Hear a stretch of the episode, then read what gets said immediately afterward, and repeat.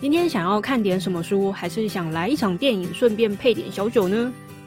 文理组伴读书童陪你们一起看书、看电影、喝小酒，说点废话，分享读后心得，欢迎光临月氏居酒屋陪你边喝边聊书哦。哦。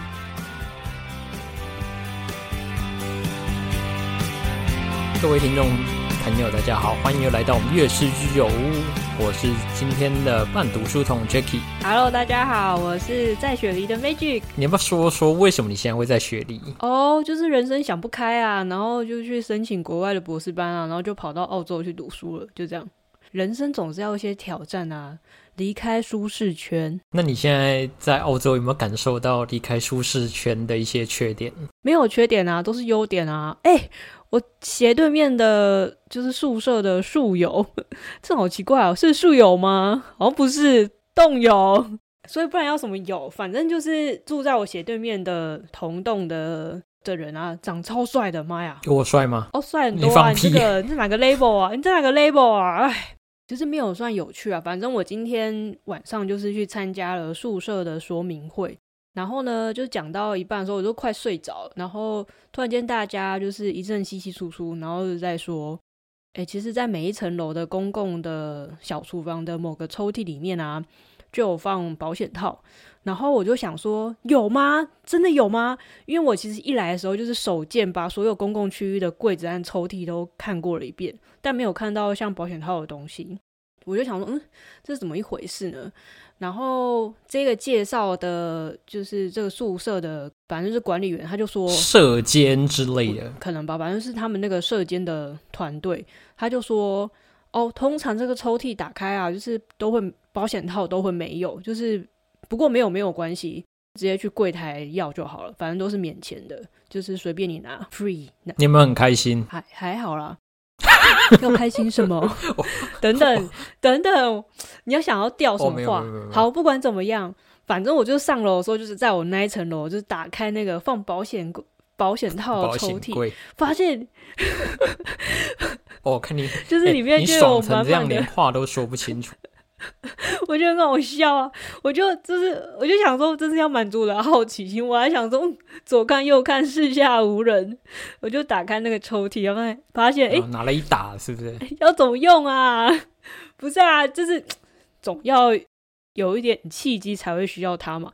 反正就是我们那一层楼的那个保险套，就是库存很多，库存很多我，这都没有人用，就是了这就不知道是没有人要用，还是没有人有这个需求。啊，我猜应该是用完了，有人就心虚，然后再拿了一打丢进去，这样哦这，样做贼心虚吗？好啦，说不定我们这一层楼可能都是博士班的学生吧，大家可能忙着在写论文，根本没动没空打炮。哎、我我真的觉得哦，就是保险套在大学里面算是一个蛮，在台湾算是一个蛮特殊的景象，因为在台湾你连那个如果有贩卖机放放那个保险套，一定会引发很大的争议。这还挺棒啦，因为保险套其实也不便宜，说实在的，如果需求量很大的话。它有分贵的跟便宜的，我不知道啦。你你不知道你是渣男吗？哎、这个是健康，这是健康教育，好吗？OK 吧？哦，好啦，好好好好好了，欢迎就是各位观众朋友来参加我们这个就是跨国远距离的录音趴。好了，如果有有以后有什么特殊的经验，你再跟我们讲一下。好，那我们今天来聊聊我们今天的书。今天我们要看什么呢？哦，今天我们要介绍这本书呢，叫做《真确》。真确这本书啊，其实已经非常多人推荐了，无论在 PTT 或者在一些读书的群组，那在我的朋友圈，其实也蛮多人跟我提到这本书。因此呢，身为一个专业的知识型 Podcaster，似乎我们也要来读一下这本书的作者叫做 Hans Rosling，是一位临床医师，同时也是一位数据学家、全球工位的教授。同时也是 WHO 等等的国际型组织成员呐、那这本书呢，就如同作者一开始所讲的，希望能够让各位了解如何正确地理解整个世界。这句话代表什么意思呢？也就是在书中一开始，作者他就提供了十三个问题让我们做，让读者知道说，诶，我们对于整个世界的理解存在着什么样的偏误。书的一开始，其实作者就提了十三个问题让读者回答。我在回答这十三个问题的时候，还真觉得有点恼羞，因为一直一直答错。另一方面是，我觉得作者的写作方式有点像是一直戳你，就是诱导式的，想要把你引到某个方向。然后我觉得其实有点感到侵略性啊，就是我不知道它的意义是怎么样，就是他到底想要表达什么样的，希望塑塑造出什么样的。读者感受，你真的很容易生气耶！这样这样子就生气了。人家不过是写一本书而已，就可以让你。我还记得你那时候看完之后说：“哇，看了很生气。”这样子，我就超生气的啊，就是暴怒哎！到底有什么好怒的？很生气，半夜好像一点还两点的时候疯狂传讯息给你，嗯，很生气。我就想说，这个人是皮小，看一本书会看那样子是哪招？没有，我就觉得就是一个，就是让人家读起来很不舒服啊。就是有时候读书是会让人家感到平静，可是他没有让人家有感到这种感觉，我就觉得很不爽。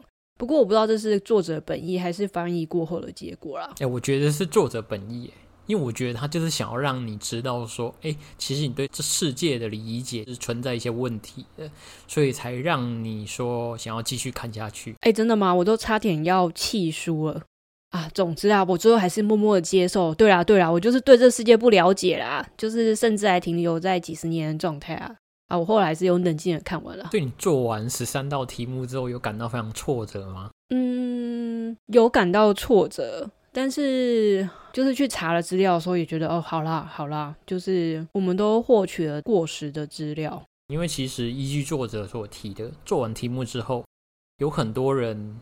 对于结果感到挫折，可能会想说：“靠，这么简单的题目我竟然答错。”但是别意外，因为根据作者的说法，星星瞎猜的命中率可能都比较高。作者也提到呢，呃，其实对于这些问题，很多人可能会觉得说：“诶，对这些议议题有兴趣的人，或者教育程度的人较高，答对的情况会比较好。”但实际上并非如此。这些偏误其实不一定是受到什么外界的影响导致的，也很可能是以前所学的内容没有去更新。诶，其实这让我想到一个问题，就是我们不是平常去看医生吗？那你有没有去看医生的时候会稍微怀疑医生所讲的话？你说怀疑哪方面？好，以我来讲好了，我我这个人就是啊，如果身体有什么问题，我就先去 Google。Google 大家都会对，然后 Google 你会觉得应该是这样吧，然后你就会去看医生嘛。理论上，因为你要拿药嘛，然后你会发现到，哎，医生讲的跟网络上好像不一样，你就会开始疑惑。我不知道你有没有这样的经验？我觉得不会，我会跟他讲说我的疑惑是什么，但我绝对不会讲出我在网络上查过什么。我觉得这个是个雷。如果你都你就给网络看医生就好了，你要花钱去给他看，花钱花时间去看医生干嘛？我只会就是提出疑惑，是例如说，我之前一直胃不太好，然后我就说，我就去就去就去看肠胃科嘛，然后我就说会不会是胃溃疡？他就说不会，他说如果是胃溃疡的话，你没办法这么冷静的坐在门诊就是候诊室等待看医生。就说那我没有什么就是幽门氏杆菌的潜在感染风险，因为就是幽门氏杆菌会造成胃溃疡的主因。然后他说。为了要排除我这样子的疑虑，他说也有可能是，就是如果轻微的感染，有可能也会，所以他就直接排现场照胃镜，他就说你的胃看起来很健康，哎，没有不太健康了，但是没有胃溃疡的问题，嗯哼，所以会怀疑，但是只要医生提出他相应的证据，我觉得就是欣然接受啊。应该说我会。提这个问题，是因为有时候我去看医生的时候，如果你看到那种年纪比较大医生，当然他经验是很丰富，没有错。可是你会不会有时候想说，诶，他会不会有什么新的医学知识没有更新？你会有这种想法？我不知道，我我有时候可能会有，不会，因为，哎，你这就是我来站稳理主。我觉得就是科学就是这样嘛，它其实东西一直在更新，就是以前。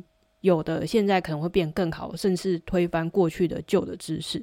所以其实医生他们一直都会有一些类似实习啊，或是就是 workshop，就可以让他们有新增知识的机会。我会知道这件事情，是因为我反正我有一个很就是关系很密切的医生啊，然后每次挂他门诊，他就会消失，他就是就是停诊。后来就会嘴他说啊，你怎么每次都挂不到你的号啊？他说没有啊，他就去什么某某学会的研讨会啊，然后某某交流会，所以其实他们一直有在更新他们自己的能力啊。嗯哼，对啊，这只是我一开始有在想这一件事情。就我有个朋友也是医生，他说理论上不太会遇到这样的事情，因为其实一般人所得的疾病都是很大众的。那这种大众的知识，可能对于医生来说，就是你每天看，可能也习以为常，不太会有什么太突如其来的状况，所以这种状况应该是比较少。哎，我我我其实反对这种说法，因为我就是曾经出过这种大事，医生觉得是习以为常病，但是一直没有好，状况没有好转，就是维持住，然后我自己真的觉得很奇怪，所以后来观察了几年后。发现怪怪的，然后我就自己去看医生，然后医生就说你这个状况不太对，所以就立马安排更进一步的检查，才发现是之前第一个医生就是有点算是误诊或是误判的整个症症状的情节。嗯哼，也不能怪医生啊，因为医生也是会照他的经验，但是我觉得病人也是有一些责任，是他要观察自己的病症怎么样的眼镜吧。嗯哼，对啊。OK，那看到这边可能会有些人在问说。诶，这些偏误对我们人生有什么影响吗？那生活不是照过吗？让我们试着想个情境：如果今天一位政治人物他掌握着巨大的决策权，但是对于社会或是世界的现况拥有巨大的偏误，可能会有什么状况？又或者是今天选民们对社会现况完全不了解，那政治人物说什么就是什么？那选举出来的人又怎么能够替我们做决策呢？我刚刚瞬间立马想到一个例子，就是英国脱欧这件事。嗯哼，我有点忘记那个文章写的什么了，或是整个实际状况怎么样。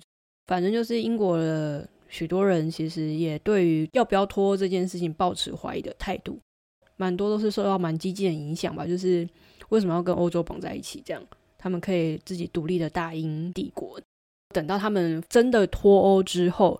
才发现事情真的有点不对劲，就觉得是公狼行为下的干单。对，然后就吵着又想要回欧，当然欧盟不会理他们啊。对，其实我觉得跟作者所要聊的东西是一样，就是你没有办法去对于政治人物或一些有名或做决策的人他所说的话去了解的话，那可能会产生什么样的状况？对啊，但我觉得如果跟人有关系的话，真的是一个很大的问题。如果跟人没关系的话，好像其实没什么大不了；或是跟商人有关的话，会攸关于他们能够赚到多少钱。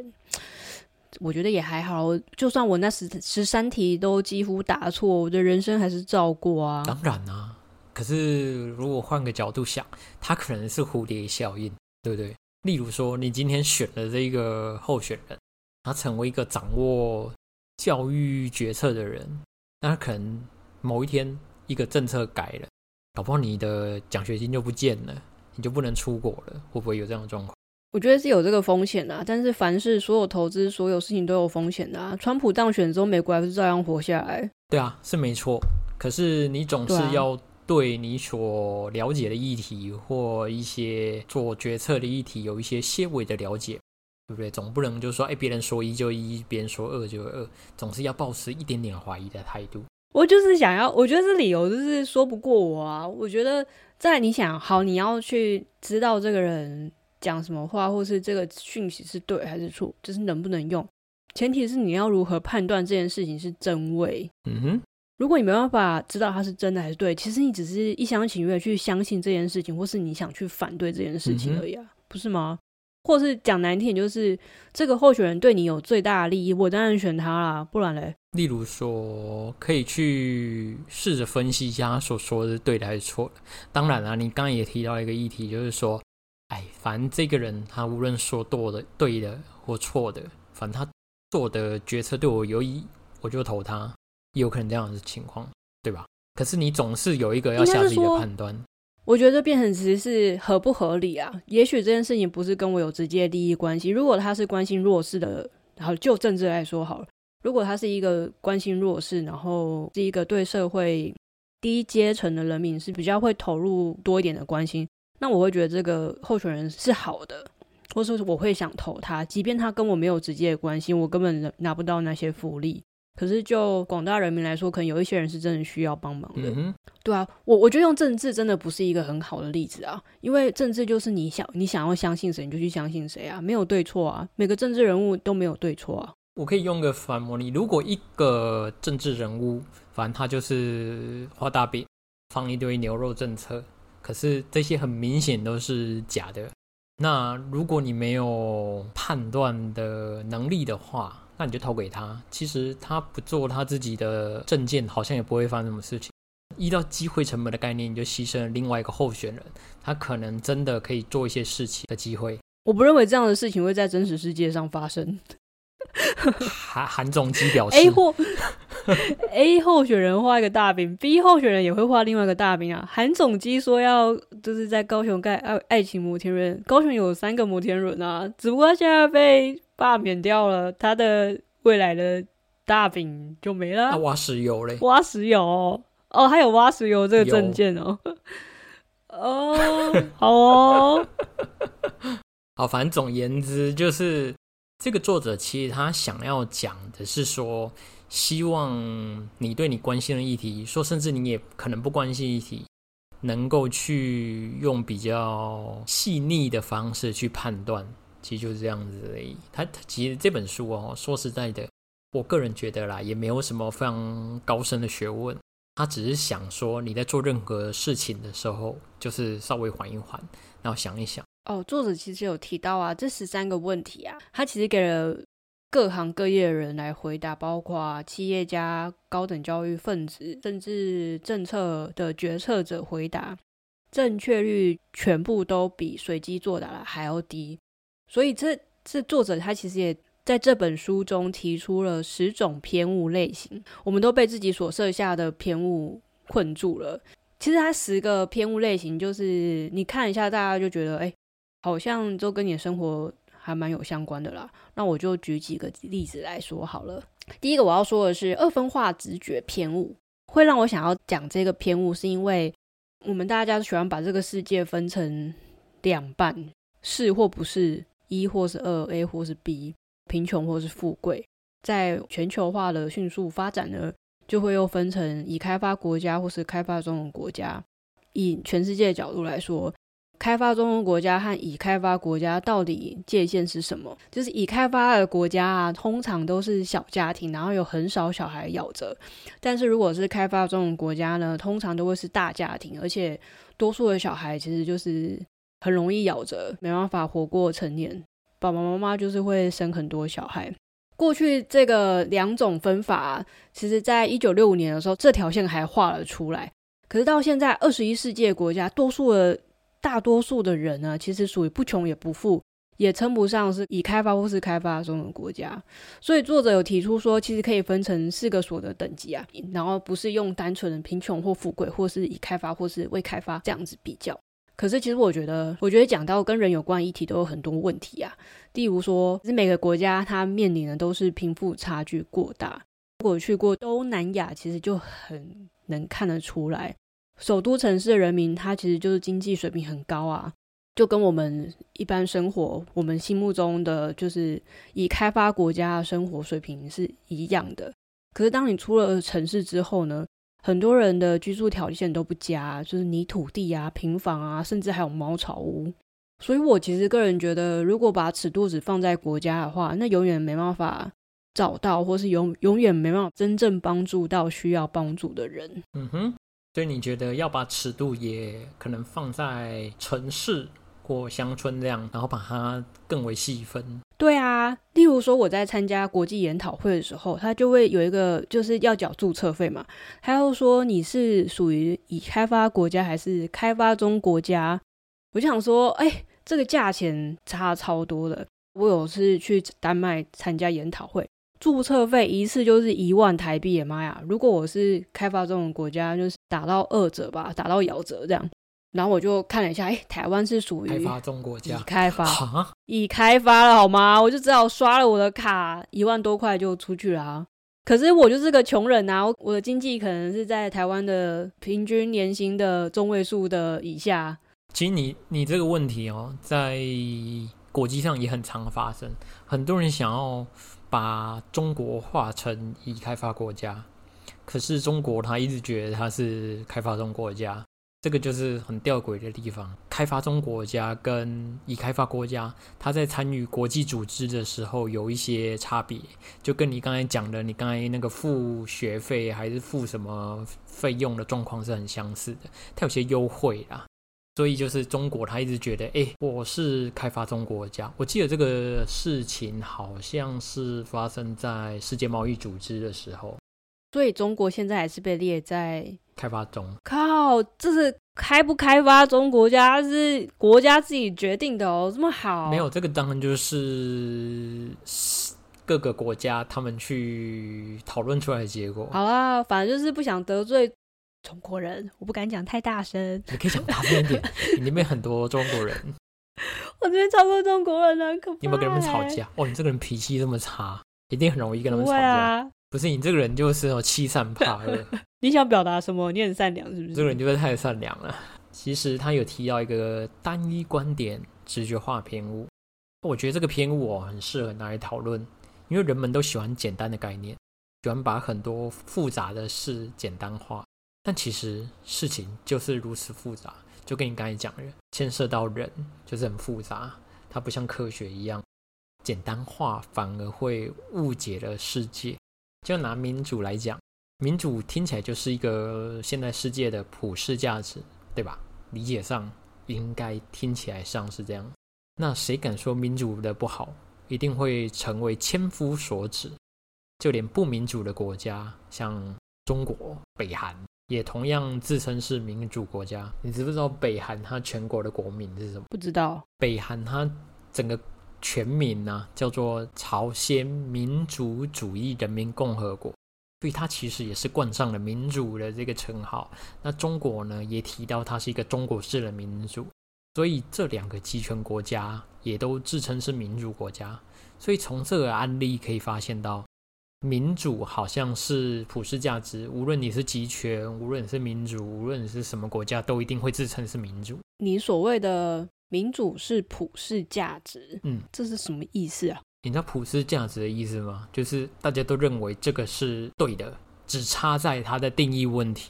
所以你的意思是说，中国或北韩，他们其实在外人的心目中，觉得他们就是一个共产主义的佼佼者。但他们还是自称自己很有民主，对，只是因为他们对于民主的定义跟我们心目中民主定义不一样，对，所以大家都站在不同的起跑点上，然后都说这样子的状态是民主，对，才会说这是普世价值。理论上应该是这样，就是每个国家都认为民主是对的，所以每个国家都讲，哎，我是民主国家，可是实际上。因为每个国家对于民主的定义不一样，像以台湾或日本等等这些亚洲国家，其实会以西方的这种民主作为遵循的标的。可是对于中国或北韩来说，好像就不太算是。我以为民主就在我们的公民课本上定义的明确，至少国家代表是用人民选出来的啊。那你觉得这种定义对于中国或北韩来说是是不合的啊？对，不合，所以他们就不是民主啊。但是他们在这一个标准上面的话，但是他们对于对其他对于外面的国家来说，他们说他们是民主国家，他们是民。对，你这样就让我很好奇，你有什么参考资料，或是你所知的，为什么中国凭什么说他们自己是民主的？凭什么？对啊，凭他们是中国啊？不是啊，我的意思是。我们说台湾是民主国家，因为好，就是实际案例就是我们总统总统是人民选的啊。美国也可以说他们是民主国家，因为他们总统也是人民选的。但那中国和北韩他们的国家人民代表不是民选的吧？是选的。我记得他们有透过层层的方式，就是人民先选出什么什么县代表、什么代表，然后代表到到什么。可是你觉得这样国家代表？嗯，好，如果都是投票这个途径的话。听起来好像是民主，只是有没有控制投票，对不对？呃，对，对啊，他们真的有控，他们会说他们没有控制投票啊，所以是民主的。可是我应该是这么说，以以香港来说好了，反正这几个候选人就是北京指定的，北京他会说他这么做是符合国家最大的利益，所以你反正你无论投谁都是对，都是他想。好啦，算了。反正总而言之呢，无论是集权或民主国家，他们都会自称是民主国家，因为大家都认为民主是普世价值。但是呢，其实这本书有提到说，诶，很多非民主国家在经济和社会上取得长足的进步。例如说，诶，南韩那时候从第一级迈向第三级的速度，其实快过许多国家。而那时候，南韩是处于军事化的独裁阶段。这又让我想到了，其实台湾在早期台湾前烟角木的那个年代，其实它也是属于戒严年代。那时候的台湾，其实它也是属于经济发展非常快速的时候。那新加坡同样也不是一般概念上的民主国家，可是它也是在经济上非常强盛的国家。那所以从这里，我想延伸说，其实很多现在政府政策都会直接搬其他国家的制度放到台湾。很明显的就是新加坡嘛，我们不一直都在抄新加坡，但其实我们之前也了解，就是新加坡的政策其实有它的历史背景。如果一味的学习其他国家的政策，只会造成问题而已。但是现在政府很常做的就是，诶，拿对自己的有利的政策来抄，那不利的就要说因地制宜。我觉得这一点也放在包括的专家学者或者社运人士，也是有类似的问题啊。他们一心想唤起社会大众的关注，那许多社运人士把自己塑教为专家，那或者是很多狂热意识形态的拥护者，执着于自己的想法或解方，可能造成非常大的危害。再来是我想要介绍是负面型直觉偏误，也就是他总是认为这个世界一直是越来越糟的。这是为什么呢？因为其实，在我们新闻啊，或者是在 Facebook 或是各种社交软体上面，都会看到很多奇奇怪怪的事情一直被报道。通常，如果是负面的报道，又会特别是多。所以，无止境的这一种负面新闻，包括天灾、战争、疾病、政策错误等等的报道，就会一直在你的网络上无限的 loop。你就会觉得这个世界是不是变得更糟、更不好？可是事实上呢，这个全国、全世界的犯罪率都在下降，也必须要说啦，新闻不会报说，哎，今天的小镇村又度过了和平的一天了，并不会这样说啊。所以新闻通常就只会报坏不报好，因为好事就真的没什么好说的，对啊。所以有时候就是看到新闻的时候，可能要先想想看，好消息是不会变成新闻的。其实我们世界真的很和平，然后。但有时候也要想想说，如果这个新闻在报道的时候，会不会有美化过去的行为啊，或是呃有没有在歌颂历史之类的？凡是我觉得什么事情都要好好批判性思考一下。我不知道你有没有类似的经验啊？就是我每次回家的时候啊，我们家好像都会提到说，哎，最近啊，就是好像什么犯罪率越来越高啊，还是怎么样啊？就这种社会好像过去过去的社会比较安全，现在社会好像比较不安全。我不知道你有没有这种类似这种经验。那其实呢，之前我就因为我们家要这样讲，我那时候的想法是，有可能是因为就是最近那种传播媒体它越来越发达，不论是新闻或者是网络，那因为这种传播媒体的发达呢，会导致不好的事，你就知道坏事传千里这种状况。所以我那时候就去查查那个台湾，就从过去到现在的重罪型的犯罪率，就刑事案件的犯罪率，其实是逐年下降的。所以我觉得这也可以印证你刚才所讲的这件事情。但是我觉得有时候也要很看状况，例如说最近这世界实在不太和平，如二零一九年开始的 COVID nineteen，如果照乐观的想法的话，新闻只报报坏不报好话，误以为这些 COVID nineteen 是被过度的放大报道化，可能会让事情变得更糟。又或是今年的乌俄战争开始，如果一直把这件事情想成只是啊想太多了，只是个什么谣言啊，或是是什么阴谋论，我觉得都会让这个世界变得更惨烈。所以你看，这才验证了说，对任何事都要去就是多看一点资讯来源。例如说，哎，你不要单看中天，你也不要单看三立，你也不要单看 BBC，你也不要单看 CNN。其实你应该说，哎，各方面的资讯来源都是综合观察一下，你才能有自己心中的一个想法。或者是你才可以稍微接近事实的真相。其实我的想法比较像是，假如这件事情是跟人有关的话，有强烈关心，可能是疾病或是福祉、福利相关的话，我觉得真的要多多注意啦。虽然说新闻可能有夸饰的嫌疑，但是有时候这种夸饰是有助于让人们更警觉这件事情。那减少再发生的机会。我觉得就是凡事都要想一下，然后这件事情如果被被夸式报道，有没有什么很大的影响？就是我觉得还是要多想啦。好，接下来我想谈的一个叫做怪罪型的偏误。怪罪型的偏误，其实看它字面意思也大概知道是说，直觉我们替某件坏事找出一个元凶。那这个元凶呢是非常简单而清楚。例如说，诶，在出状况的时候，我们常常会很自然而然的认为可能是某个可恶的家伙他故意去做的。但其实很多时候呢，我们夸大了就是某个人或某件事物的重要性，也就其实并不是这个人或这一件事所导致的，只是他可能稍微碰到这件事情而已，我们就把全部的责任放在他身上。那我们可能会沉溺在这个简单的指控中，但是没有看到它复杂的背后。例如呢，书里面有提到说，诶，这时候四千个难民可能想要逃到欧洲，那这个四千个难民呢，他们在搭乘橡皮艇的时候淹死在地中海。那这个时候，我们可能会怜悯这四个四千个难民。可是这时候，我们要怪谁呢？我们可能会怪罪：诶，为什么这些偷渡业者要让他们就是全部挂掉这样子？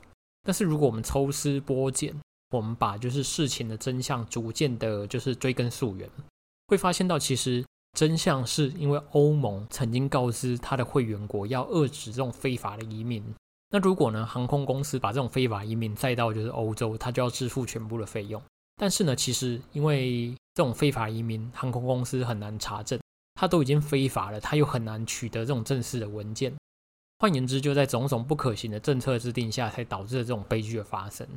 可是看到这一点，让我想到就是我们之前有看到那个，就我们之前在平面国有看到维多利亚时代，那时候我们不是说整个社会风气相当保守吗？可是我们又看到非常多煽情小说或者犯罪小说等等。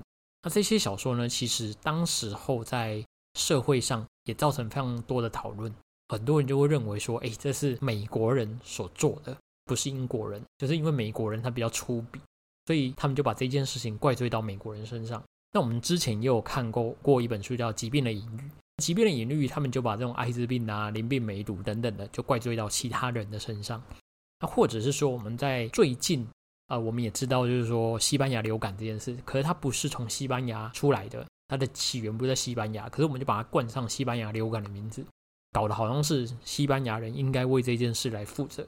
啊，我我想另外举个例子是犹太人啊，其实当年哦，就是在一战之后啊，德国他付出了非常严重的代价，他因为这件事情导致他就是债台高筑，那也通货膨胀的非常严重，所以当时呢，希特勒会崛起，其中一个最大原因就是因为他们都把罪怪在犹太人身上，反正就是有的没的事情，好的。好的犹太人没有，但是坏事就是犹太人全扛。总言之呢，就是把犹太人怪罪的一无是处，就是才导致这种希特勒的崛起，第二次世界大战的产生。所以呢，其实这些都是怪罪型偏误最好的例证啊。我觉得这些例证就是他的范例，其实讲听讲来讲去，大家都觉得跟生活蛮相关的啦。就是有时候你就觉得，哎，事情真的不是你想的那样。所以我觉得这本书读到最后，我自己觉得有点乏了。就是好啦。我知道，我知道，你不要讲了。大概这种感觉。可是像你是学生物的嘛，对不对？那你在自己领域答题的状况怎么样？哦，在这十三个题目呢，有一题是在一九九六年呢，老虎、老虎、猫熊、黑犀牛都列为……好，没人继续。不要录了，不要录了。干嘛这样？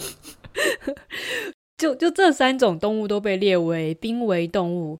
现在这三种动物里呢，有几种面临更迫切的危机，大家可以想一下。你说老老虎、熊猫跟啊老虎、猫熊跟黑犀牛啊？对啊。那观众朋友也可以就是稍微思考一下这个问题。你不用这样子强迫着跟大家互动，就是可以就是哦，不不要录啊，不要录啊，爱生气哎。总之，事实上就是现在没有半只，这三种没有半只是面临更迫切的危机。主要是根据 IUCN，就是一个国际的，我不太知道这个翻译是什么啦，我们都会直接叫 IUCN。嗯，我也是都叫 IUCN。好，那就太棒了，就是 IUCN。谁会这么长的名字？谁会帮他翻译？我记得他们国什么什么叫做什么呃国际什么自然保育联盟之类的吧？我印象中好像是。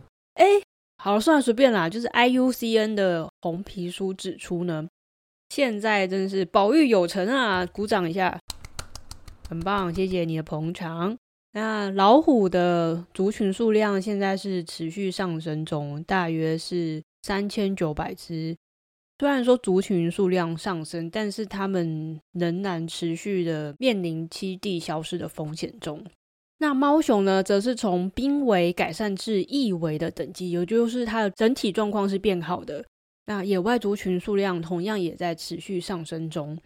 第三种黑犀牛族群数量也是稳定维持在五千只左右，但持续有少数非法盗取犀牛角的活动。许多报道其实真的是过度强调各物种的危机，及导致我们以为各种物种状态依旧很糟，甚至会落入到刚刚提到了单一观点直觉的偏误。但是我想说的是，有时候这样子的偏误啊，其实是有助于我们去维持某种状态，不会让它变得更糟，尤其是在比较负面的状况或情况之下，甚至它可以使一般人更能够重视这件事情。可以想一下。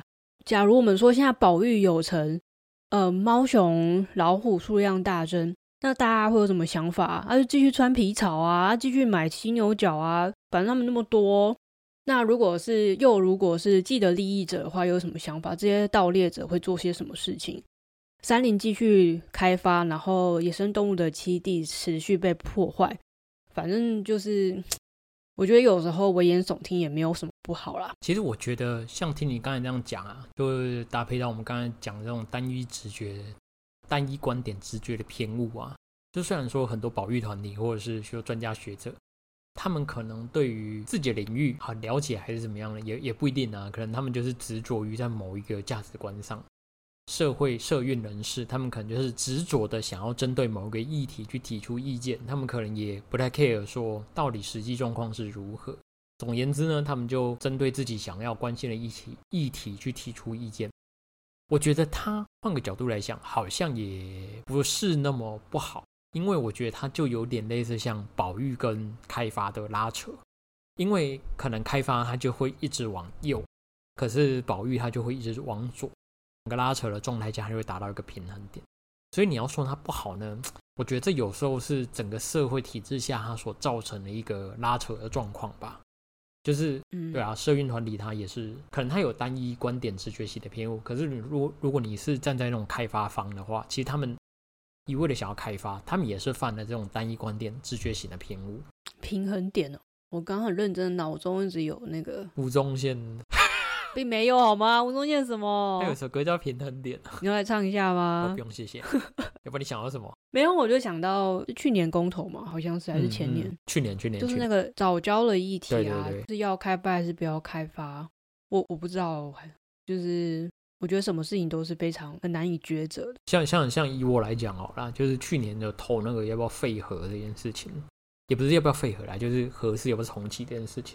其实我是觉得，就是以台湾的立场来说，我是觉得很难完全用这种再生能源。既然你要发展如此耗电量大产业，我觉得是不能偏废任何一个能源来源，无论是再生能源，无论是风能，无论是核能，无论是任何的能源，我觉得都不能偏废。它只要能产生电，都是要去考虑的。所以。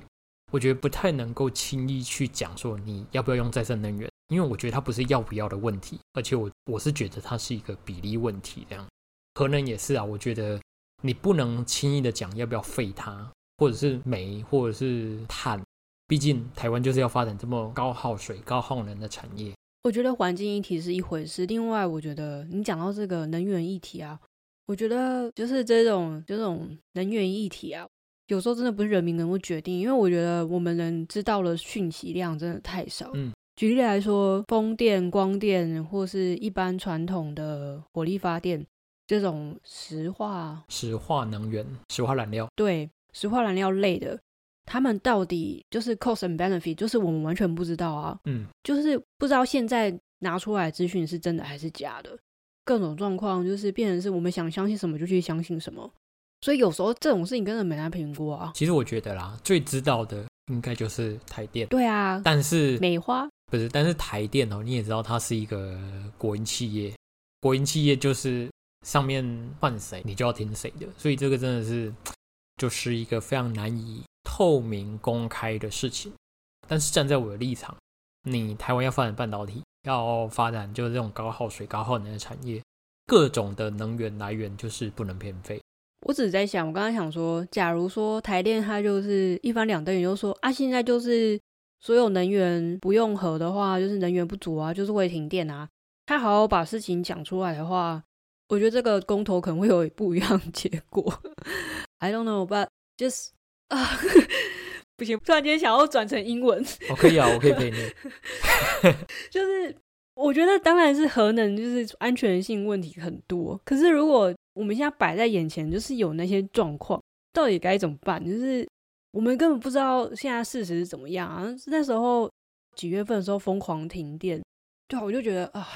到底是电是真的不够，就是你不要核能，但是电又不够啊！现在到底要怎么样？哎，啊，核能又很危险。话说，我觉得啊，不，我我想问一件事啊，如果你觉得台电它站出来就是说，就是对这些停电的原因，就是因为我们电力到达一个极限，你觉得在公投的结果上会不会有什么不一样？我觉得还是会有差。嗯哼，就是有时候我对这种环境议题，我实在不太敢发表太多想法，因为嗯。你就说好，我要绿能啊，然后大家停电啊，但是我们真的没办法脱离科技，就是我们就是要用电，我就是要吹冷气啊，我就是要用电，就是要滑手机啊，对啊，就是你就说，呃，好，核电就是有无的风险，零和一的风险，就是一有话就是全部全军覆没，嗯，那零的话没事就是一个非常好的，以前人家会说它是蛮好的能源，嗯，那如果你去发展就是。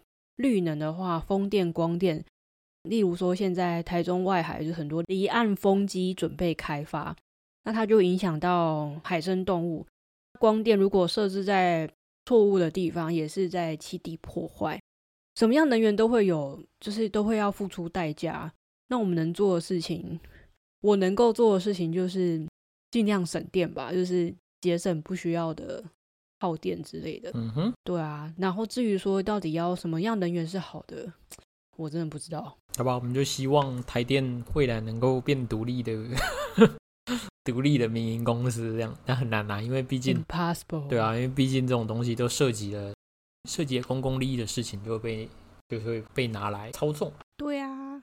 好我们来讨论一下，好像是你的问题吧，对不对？这个问题是因为在作者他其实一直有提到说，我们其实很容易就被一个数字所误导了。可是没办法嘛，我们就是一般人啊，我们只想要用一个最简单的方式知道所有的事情，或是知道所有事情的整个样貌。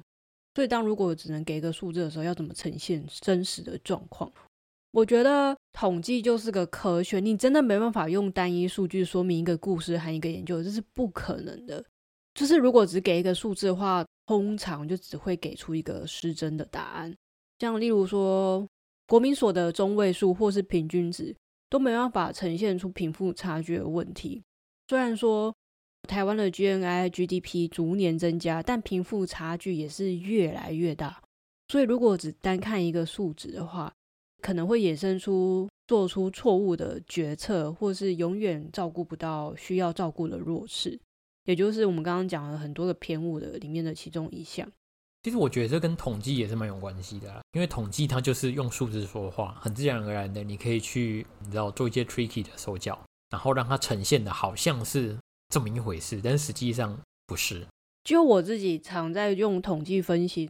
单一数字真的没办法说任何事情。完全没有如果是对啊，完全没有。如果平均值的话，你就要加标标准差，你就可以知道它的各级的差距多大，多么集中。对啊，都是这样。那如果你给一个什么回归怎么样，你要给大家看那个，你要看它相关的。对啊，然后怎么分布状况怎么样的。对啊，就跟所以我觉得就跟我跟你平均一颗睾丸是一样。哦，我分到一颗哎耶，太开心了，就是这样子嘛，对不对？对啊。就是数字本身没有错，但是如果我在没有给予全面的资讯的话，其实一个数字就可能有误导的嫌疑，很容易被操纵啦，必须这么讲。嗯，对啊。那这边其实还有提到类似说像资讯站的事情呢，因为像资讯站，它就是有时候为了强调某些事情，就会有偏颇的报道，或是可以把它报道的非常不完整，例如说散播假新闻这一种。那另外一种呢，有时候是为了某种正向的效果。或者是夸大讯息，这种可能是必要之恶。有时候夸大，或是有点稍微没有那么符合事实，就是是为了某种正向的正面的效益。哎，可是例如说，可是真的是，嗯，A 觉得是正向，B 不觉得正向，到底是这是不是正向啊？我也不知道哎。我觉得，我觉得顶多啦，可能就是说它是一种价值观的拉扯。是啊，对。啊，因为所以等一下，好了，我现在真是价值观混乱。我刚刚就在想说，好，如果就犀牛角的例子，商人或盗猎者而言，他们想要赚钱，所以犀牛越多越好，然后就可以猎杀。可是就如果一般环境保育的人来说，动物不应该被这样的猎杀，然后它应该要好好的在森林里面跑来跑去，是谁对谁错？对啊，如果换个角度想，假设今天犀牛爆干多好了，然后今天猎杀那些人是饿到没饭吃，那这样子谁对谁错？对啊，所以我才会说这是一种价值观的拉扯。你很难说它是正嗯向或反向或负向。我觉得这价值观真的是很看人啊。我自己觉得应该要站在弱势的那一方啦，因为他们是最没有资源的那一群，不管是动物还是人还是植物。哦，我觉得这这正确这本书书让我想到就是科学跟科普之间的桥梁或是鸿沟你。看了很生气，你觉得不应该是这样子，就是不不是，我觉得这个是你个性的问题。怎么啦？我我觉得就是一个很有意义的研究，一个科学研究或是学术研究，你要把这个结果呈现给大众，真的是一个很困难的事情哎。因为我自己有在写科普，但已经停笔有点久，就是没空。懒惰，对啦，就是懒惰。就是你在写科普的时候，你除了用字要亲和，就是生动活泼外，你还要让一般大众有共鸣。然后你不可以写太多黑话，就是太多学术用语，那真是让大家不知道你在写啥小。哎、可是我觉得，嗯，我觉得如果你为了让大众了解啊，你会去用一些比较亲切的文字或生动的文字，可是会不会在这个传递资讯上就会有点失真？会不会？我觉得看怎么用呀。当然，它是一我个挑战功力的，嗯挑战功力的磨练。对啊，如果你功力很好，当然是不会。可是并不是每个人像你一样，可以把很复杂的东西给它简化，让大家都知道。所以，如果当一个人的功力没有到这个地方的话，我在猜会不会就传递讯息上会有点失真？哎呦，我不知道，但是我觉得科学其实有很多小小很多细节，例如说、嗯，每个结果其实都是环环相扣的。可是有时候我们只想要呈现某一个更重要的事情，就会可能只截取某些讯息来说。